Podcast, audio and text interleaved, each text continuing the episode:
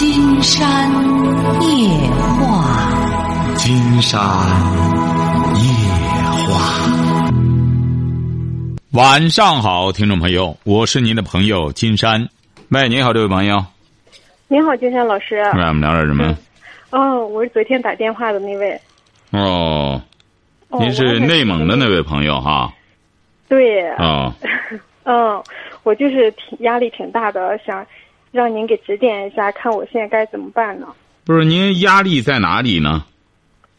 我现在不是那个买房晚了婚吗？啊？嗯，晚婚，然后自己筹钱，啊自己借钱买了一套房，然啊后现在嗯婆家也不帮一点儿，自己压力也太大，然后啊这个房又想住，还又没办法住，嗯，您说我现在该怎么办呢？把房子卖掉。卖掉，你现在房价也卖不上去，我又装修了半天。我这两天倒是也登出去广告了，也想卖呢嘛。您问题是这样，您比如说这位朋友啊，您得搞清楚是这样，我们人生在世呢，咱不是说怎么着呢，长命百岁就永远，他就活在这个世界上，永远年轻。就是当人生的道路上有些东西实在不能承载的时候，赔钱也得卖。你比如说，金山给你举个例子哈，您看过一些战争的片子吗？嗯、也您看过一部分。就是毛泽东当年的时候四渡赤水，他你说那时候共产党长征弄点炮啊，弄点什么多不容易啊！多嗯。哎，后来的时候怎么着？过赤水河的时候没辙了，都扔到河里去拉倒了，就不要了。为什么呢？先得保人，保先得保命。对，哎，你如果要是你才三十九岁，真要现在就这压力到了这个份儿上，也没人承载的话，你就记住了，先把它扔了再说，先得保命。你不能说，你看我现在一弄还得赔，还得干什么的？你这玩意儿生命和这个房子相比的话，生命要比房子更重要。倒也没那么严重，说是咱们现在好像就有没那么严重。这不就结了吗对，金山就想等你，就就想等你说这句话。既然没那么严重，干嘛要把它哦想象的那么严重呢？但现在面临的就是，你看房贷，你现在不是金山觉得你现在你现在真正的问题出在出在心里不平衡，就觉得你这个丈夫他没承担他应该承担的那一部分。对。哎，你现在关键是这个我现在就是心里非常不平衡。对，所以因为说我觉得金山啊，这个应不是一个女人来承担的，哎我就这样想的。您听着哈或，者就是我现在已经承担了，对嗯，帮衬的我，想让你留着而不是这样想，今天晚上让你打这电话的目的就是这样。为什么女人就不能承担呢？哪家法律规定？是我的能力也有限，我也有父母，我也有我的，我也有我的开支，我不能我所有的这个房子压力都压到我一个女人您身上。瞧瞧，你作为一个男人，你现在又是，你现在好像旁观者一样，在那跟家里人一样看笑话了。一说就是我买房的时候不考虑后果，你说我现在都四十多了，我不考虑后果，住了三年房了，我跟父母一起挤到一个小家里头，你说我不考虑后果，他现在就这种认为。不是金山觉得，您看您的问题就出在这儿，人家就在那隔岸观火看热闹，你还是和人家过得挺带劲，这足以说明，人家起到了他应有的责任，呃，应有的作用。很简单，你还是和人家过得挺带劲儿。您说 你和他较这个劲干嘛呢？你说人家就这个态度，你看着办。哎呀，对他就是我今天说了，我说有个看房的了，我说你现在就说咱们这个房子是住还是卖？他说你自己看着办。我给你权利你不会用啊给你权利你不会用啊，让你当家你当不了啊，但你还抱怨人家，人家已经把权利给你了，你看着办那。给我权利了，你给我钱才行了，给我权利，我没钱有啥要权利有啥用了？你们说，卖了房子不就有钱了吗？卖房卖房也跟他没有关系，这钱都是我自己借来的，他们家就没有帮我一毛钱，可以这样说。难怪你所以会我觉得，难怪你会把这个道走到走的这么窄。您这丈夫今天觉得还真治不了你，您这真治不了你，你光讲歪理呀、是啊，正因为这说明你找的这个丈夫，人家很通情达理呀、人家帮不了你。你要知道，很多丈夫他还会和你耍赖呢，那不行。这房子是咱俩共有的，你再从法律上来说，你俩共有的，人家不给你耍赖，人家就告诉你，你看着办吧。你愿处理了，你就还你朋友那些钱不就得了？没坏到那种地步，金山老师。您非得把他逼到那个份儿上，人就是这样。金山老师，您就您就您就那那个，就是说，您看这个房子，哦就是买的时候，我跟他母亲都打过招呼，哦而且他们结婚的时候就承诺我第二年给我买房。现在都结婚三年了，我们孩我们儿儿子都两周八个多月了，一直就在我母亲。您为什么老纠缠着过去的话不放呢？这个世界上没有卖后悔药的哪一个人活着，哪一个人活着，说白了，你满脑门子都是后悔的事儿。让重新来的话，哎，哪个是我，那就叫先知先觉了。所以说，现在你老公是卖掉房子，放下。这不你老公的主意，不是你你老公的意思也是这个吗？你要压力太大，你就卖了。他就没主意，金山老师，你说啥就啥，他就那种死猪扶不到案子上那种类型的，就是嗯，今天就那个那句话怎么说来着？就是呃，得过且过，羊驼老暖和，就是我们这儿的俗语。他就属于这种类型的，你就是扶也扶不起来，你往前走，他往后面拽你，你就特别特别累那种类型的。你俩结婚几年了？三年嘛，我我们儿子两周半嘛。不是，您是在哎您是在说他呢？您还是在，您还是在骂您自己呢？金山就不理解了。您比如说，这位女士，您为什么要这样丑化自己呢？我不是丑化我自己，我也不是嗯，您就是在丑化你自己，不是不是不是我。您越说的他不是不是，活得特别累。您听着，您越说他不是东西，越说明你的眼光有问题。你三十九岁了，选择这么个人儿我说的是那个稀里糊涂结了个婚嘛。那不行啊！你没有稀里糊涂的权利，不行，那不行闪婚。因为您想想，这位女士，你还晚婚，你三十六岁了，你稀里糊涂结婚可以，你要为你的稀里糊涂付出代价。经常不是讲了吗？哦就是我们的选择，对呀、现在就，现在就已经，已经就自己吃到苦果了，因为我是闪婚。哎，两不不不不不，你买房子你可不是闪买啊！你买房子不是闪买啊，在一片反对声中你愣买的，你这不也是买吗？你昨天晚上说了人家都有房子，我为什么不买房子？你也是在，你要回过头去再说稀里糊涂的话，那这就说明你这个人不敢承担责任，出了问题之后光推卸理由。这闪婚也是婚呐，他没说法律说闪婚不算婚，闪婚也是婚啊。哦，闪婚也是婚，我自己认命了。哎呀，但是就面临这么多的问题，我没问题，自己嗯没有问题。刚才金山给您您说了，指点一下。您能听到金山讲话吗？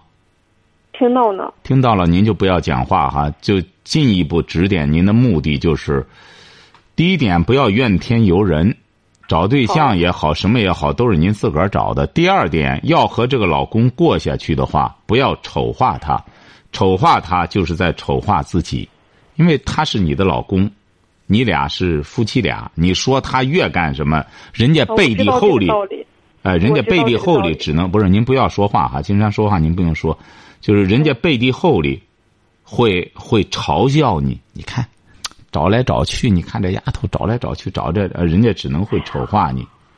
所以说呢，金山建议你啊，嗯，即使老公是一个老实巴交的人，你也不要去挤兑他。像您呢，你要真找一个说白了。所谓的那机灵的干什么的话，没准他就把你卖了。所以说，找这么一个厚厚道道的人呢，他能够你买了房子，人家不是说来和你分房子，而是你想卖就卖了，人家都同意。在这种情况下，金山建议你抓紧时间卖了，把那些账啊都还上他，然后呢，好好的呢，呃，教育孩子。呃，至于什么买房子、置地、买汽车呀，这个东西说白了，百分之八十、百分之九十的人的目标，这个算不上什么另类。你真正要活得出点彩的话，就是卖掉它之后，好好的管好自个的孩子。现在您孩子两岁多，再待上十多年，就要出成果了。所以说，金山建议你把这个精力放到这儿来。不要把这个精气神啊放到挤兑老公啊什么的，不不要再讲些这个了，好不好？倒是，我一听您讲，我就能明白道理。但是，一到遇到这个事情上，一跟他谈起来，我就由不住就要生气。您说的对，很多很多人的问题就是这样，自控能力很差，明白了道理，但很难按道理去做。这就是很多人的悲剧所在。知道了道理了，但我一见了他，我就是软柿子，我就想捏他两下。谁让他这么软了？哎，他有些人，哎，他就控制不住，就说我非得踩他两脚。软柿子，金山老师，我还有个问题想问你哦。他现在让我跟他贷款，他要贷十八万，他要自己弄个食堂。我说你弄食堂，你本身有风险了。我说你贷上十八万，好不容易咱们筹钱买了个房。我说你万一要赔了呢？就因为我不给他贷这个款，他还跟我闹意见了。您说这个款我能不能跟他贷？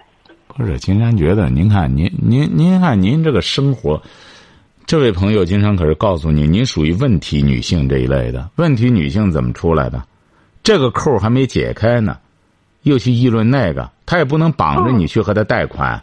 你呢，先把你这个车的问，先把你这个房子的问题解决了。那个问题可以不议，连议论都没必要议论，因为您现在说白了，这锅也没开，那锅没开，那弄的这，您这不就是满脑门子官司吗？搞来搞去的，您不是越搞越糟吗？所以说，记住了哈，先把这第一个问题解决了。现在您这房子呢，欠人家这么多债，先把这些债。他现在意思就是说。他现在就是说，你要想住这个房，你就把这点钱给我带出来，我弄个食堂。这个食堂了，咱们赔不了钱，我算好的账。我说你能敢保证不赔钱吗？他说保证不赔钱。但是现在这个经经济社会啊，我觉得做生意肯定是有赔有挣。行啊，我就金山觉得你俩呢，没事就磨牙吧。金山觉得你俩确实是挺般配的。议论一些这个，您说有意思吗？他这个东西是啊，都是有赔有赚。你既然明白这个道理，你还和他磨着牙干嘛呢？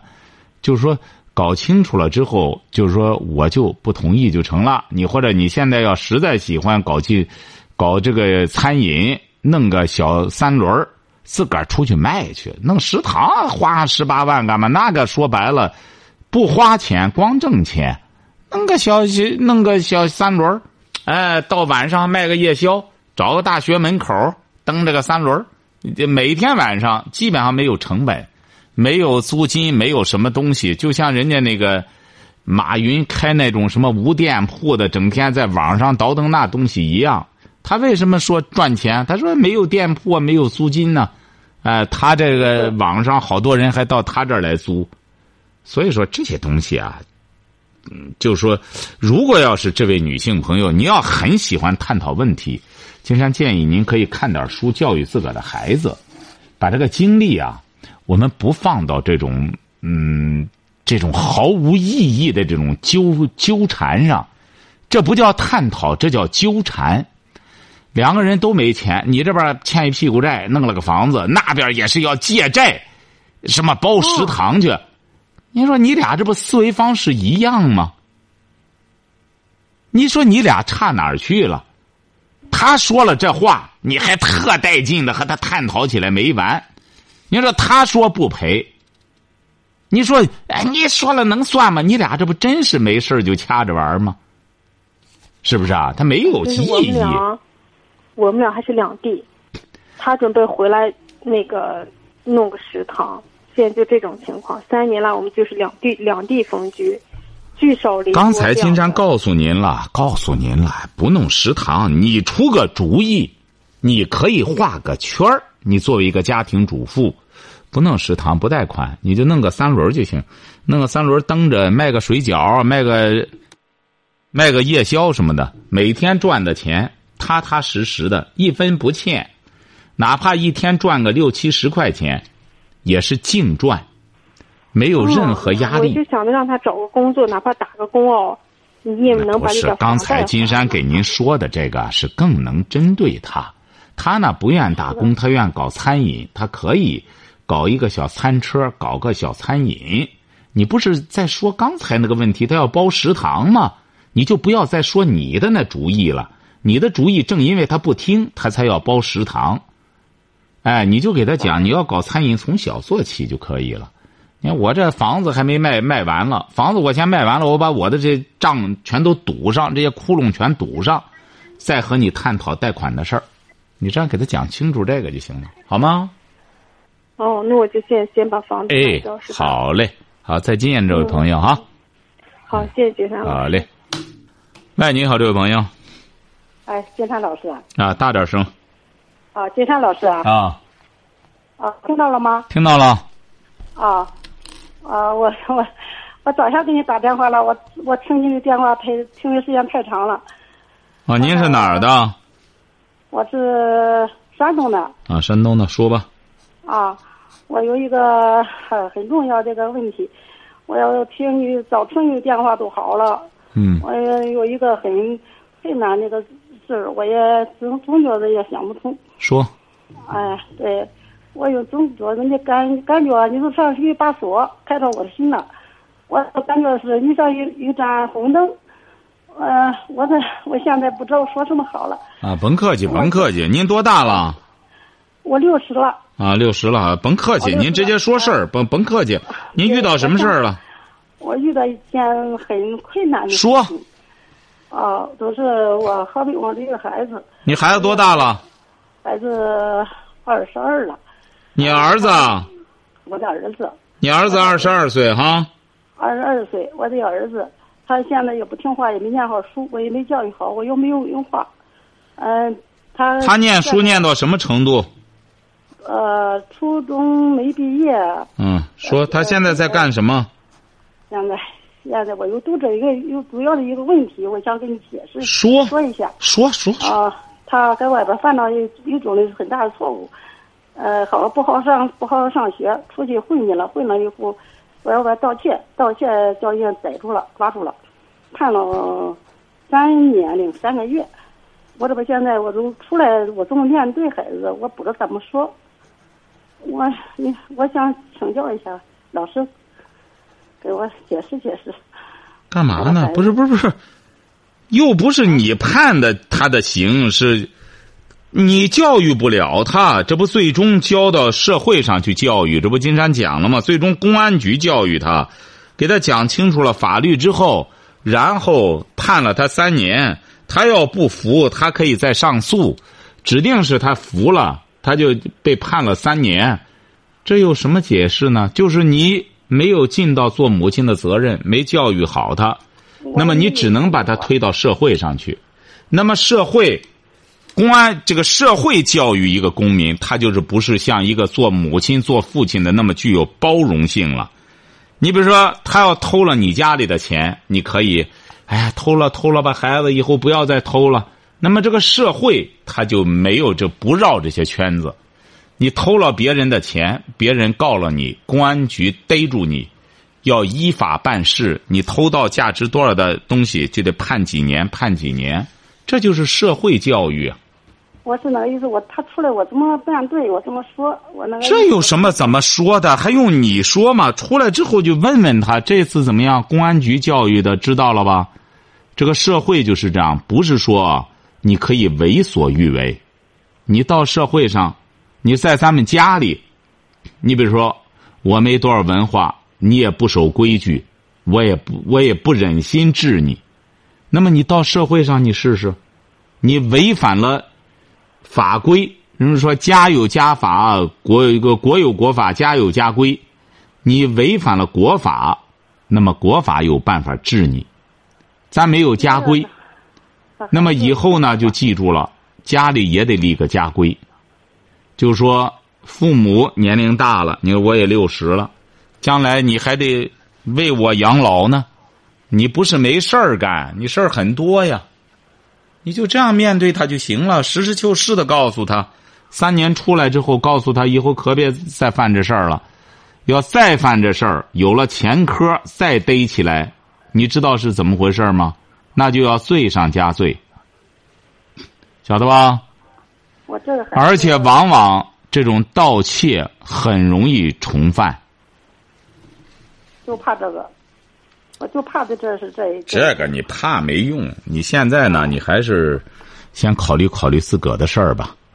嗯，自个儿多去打打工，打打工，多挣俩钱儿，以备自己万一要是，哎呀，有个病有个灾之类的，你还得自己去摆平这事儿呢。我是我这个孩子不是我亲生的，我是抱养那个孩子，我是我是抱养的。，啊这个这个都没什么关系的，无论抱养的什么的，他都是养的，都是养的孩子。就是出来之后，不是你怎么面对他，是他怎么面对你，你得告诉他，你这样让妈妈太伤心了。你说，你看我抱养你，把你养大什么？我听一天电话听太晚了，我要早听一电话都好了，好好听教育他。哎呀，问题是您是哪儿的？今天老师，您您是哪儿的？我是聊城的。聊城的哈，这位女士啊，是这样，你呀，听的还是不晚。你好赖的，你开始意识到，孩子得需要教育。这个好孩子、坏孩子，你比如说，好孩子是经过教育教育出来的，坏孩子也是教育出来的。那谁教育出来的？你问父母不能很好的教他好，那么往往就会教他坏。你比如说，父母不能严格管理孩子，让他起小学的省吃俭用、艰苦朴素，不要动辄就弄个苹果的。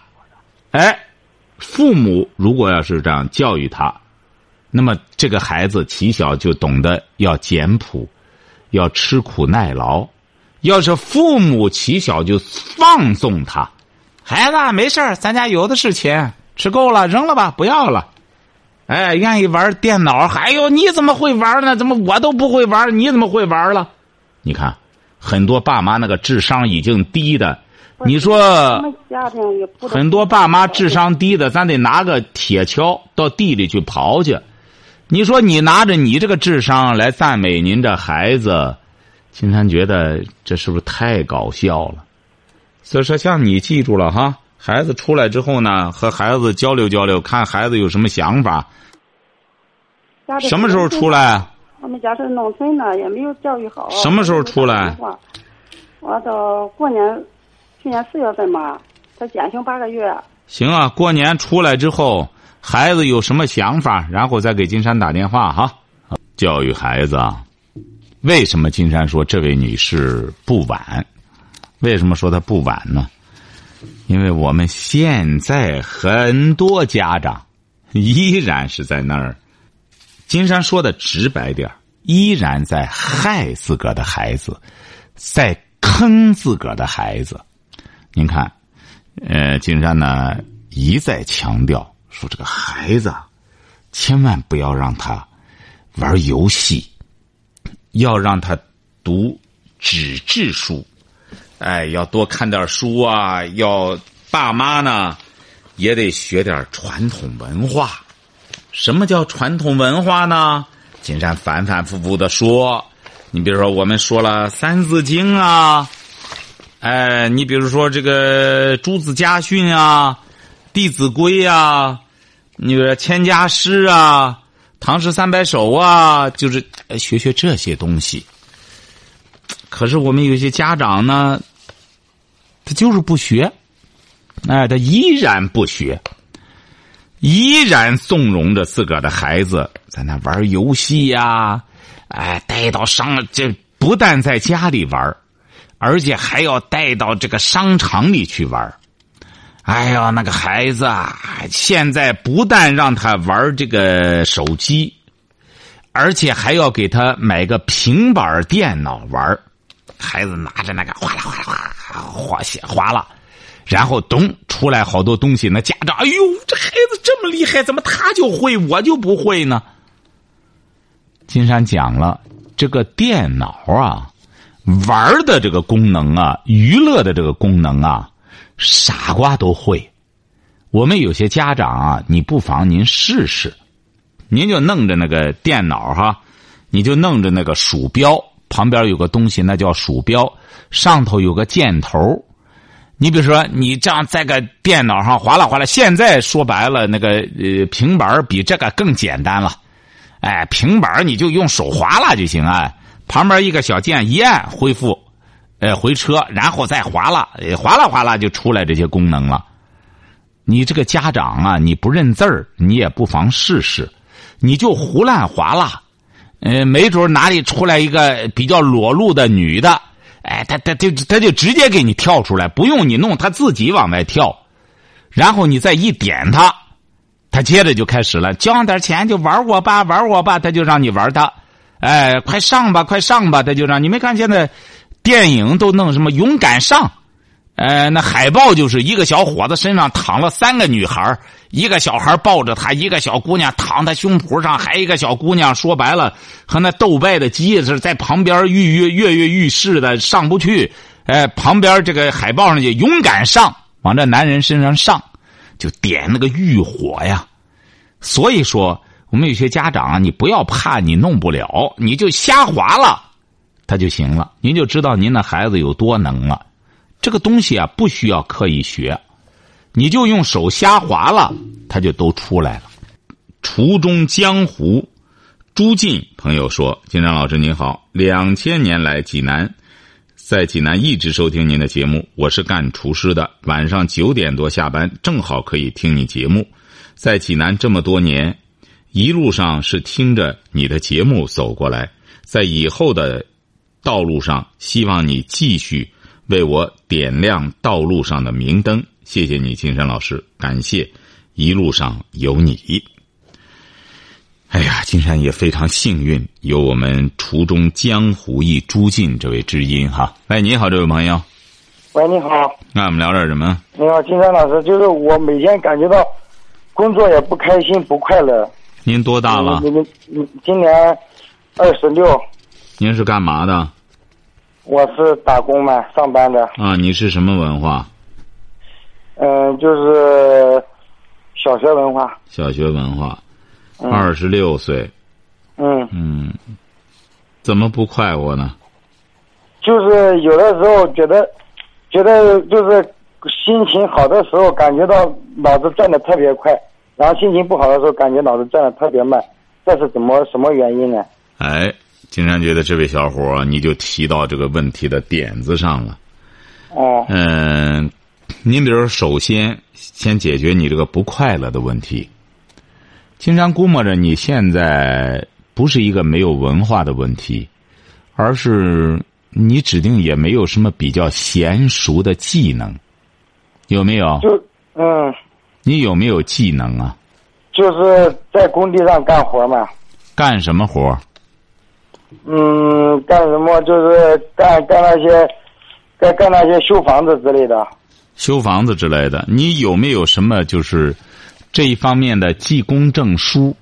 或者你在哪一方面？比方说，你比如说你在哪一方面特别出色？有没有？哦，出色就是现在到目前为止还是给别人打工。哎，不，不是打工是就。你看，你都理解不了金山给您说的这个话。你没有学历，这是对吧？你没有学历，你有没有特别的能力？你说我我装修没问题，我会给人家整个这一套活我就全都会。或者我是厨师，我这个特等厨师，我哪样菜特别拿手？你有没有特别的这一方面的能力？有没有？没有。哎，回答金山这个就成了。您为什么不快乐呢？就是因为这个，要学历没学历，要能力没能力。金山觉得你怎么可能快乐呢？你想想，一个既没学历又没能力的人，他每天还特别快乐，您不觉得那就不正常了吗？您现在我这个，我这个感觉到我心情有时候不好不好，然后想问题，脑子转的特别慢，就很烦这样。就是这样，这个人啊，越没有文化的人，他完全跟着情绪走。为什么呢？因为他驾驭不了他的情绪。人学习的目的就是自控能力特别强，晓得吧？你比如有文化的人，他往往控制情绪的能力特别强，喜怒不形于色。这就是有能力、有文化的人，而一个没有能力、没有文化的人，他自我控制情绪的能力就特别差，遇到一点事儿就火冒三丈，动辄就和别人干仗，这就是没有文化、没有能力的人，晓得了吗？哦，是的，就是像我像像说的这个。文化跟能力的话，怎样提高？那文化呢？先撂到一边儿。你比如说，你比较喜欢干什么呀？比较现在就是每天除了干活就下班。所以说你是不快乐，因为你整个的行为都是被动的，被别人强迫的。你为什么要去上班啊？因为你没钱，你得挣钱，你才能生存，晓得吧？啊，所以说你的工作也不是主动的，这个人怎么才会快乐呢？就是他的行为都是主动的，主动往往会和积极在一起，积极主动的，是不是啊？哦，是。而被动呢，往往会和消极连用，就是说这个人的行为是消极被动的，所以说他就不快乐。像你呢二十六岁，金山建议你啊，去考个资格证。你比如说，你了解一下，或者厨师有没有资格证啊？那我就好好学，我争取用上他三四年的时间，考个资格证。你比如你要是喜欢干建筑活你说建筑上有很多资格证书，你比较喜欢干哪个环节？好好的研究，好好的学习。